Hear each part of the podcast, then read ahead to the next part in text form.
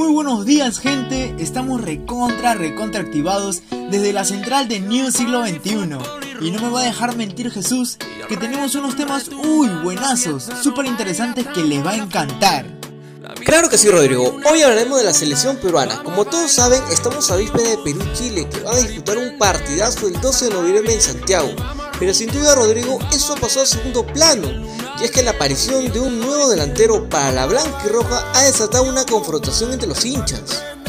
Efectivamente, estamos hablando del Bambino, más conocido por su familia como el tanque Inca. Estamos hablando, señores, de Gianluca, la Padula.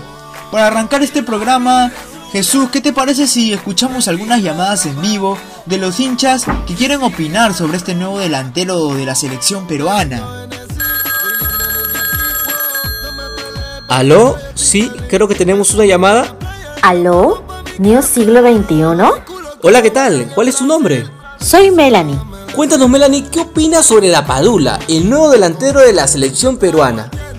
Bueno, en realidad me he informado mucho sobre el tema y tengo que confesarte que me parece genial que la Padula esté posiblemente en la selección.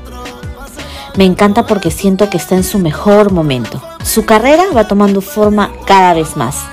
A pesar que la decisión de su convocación ha sido rápida, los trámites de su DNI se han agilizado para poder ser parte de la selección. Aunque al principio cuando Gareca lo fue a buscar hasta Italia a proponerle ser parte del equipo peruano, él dijo que aún no estaba en sus planes. Aún así, esperamos que al llegar el encuentro contra Chile tengamos un buen rendimiento en la cancha.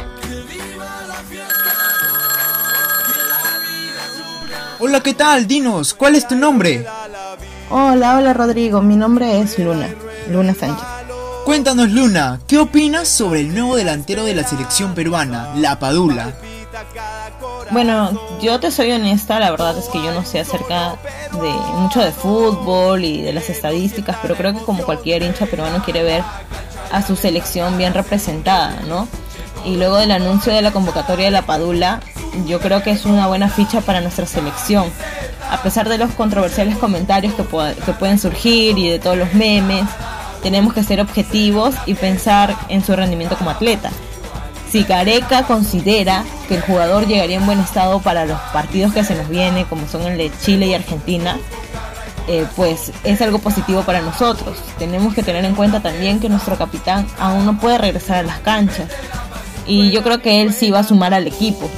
De por sí, al hacer tanto ruido para ser convocado y defender nuestra bicolor, nos genera esa expectativa ¿no? del buen performance que puede lograr como, como parte de, de nuestra selección.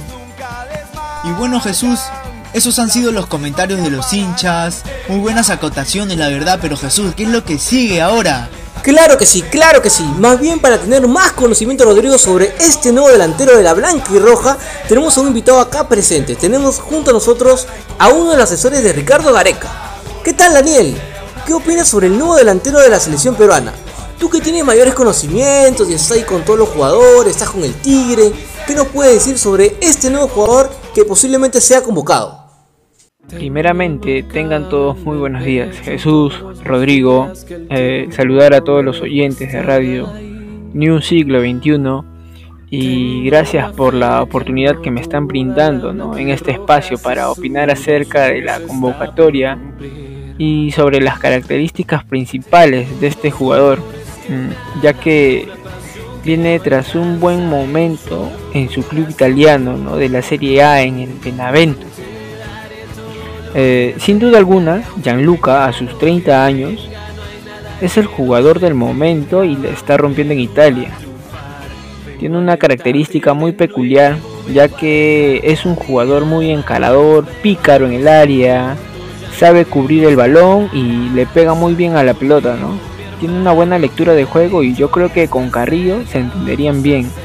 Solamente hay que plasmarlo en el campo y Gareca eh, sabrá hacer bien su trabajo, ¿no? Para que las cosas salgan de la mejor manera y hacer un buen partido contra los próximos equipos que nos tocarán en las eliminatorias rumbo a Qatar 2022. Muchas gracias Daniel por los adelantos. Bueno, mi querido hermano Jesús, hasta aquí llegamos con el programa el día de hoy. Hasta mañana, gente. Chao, chao.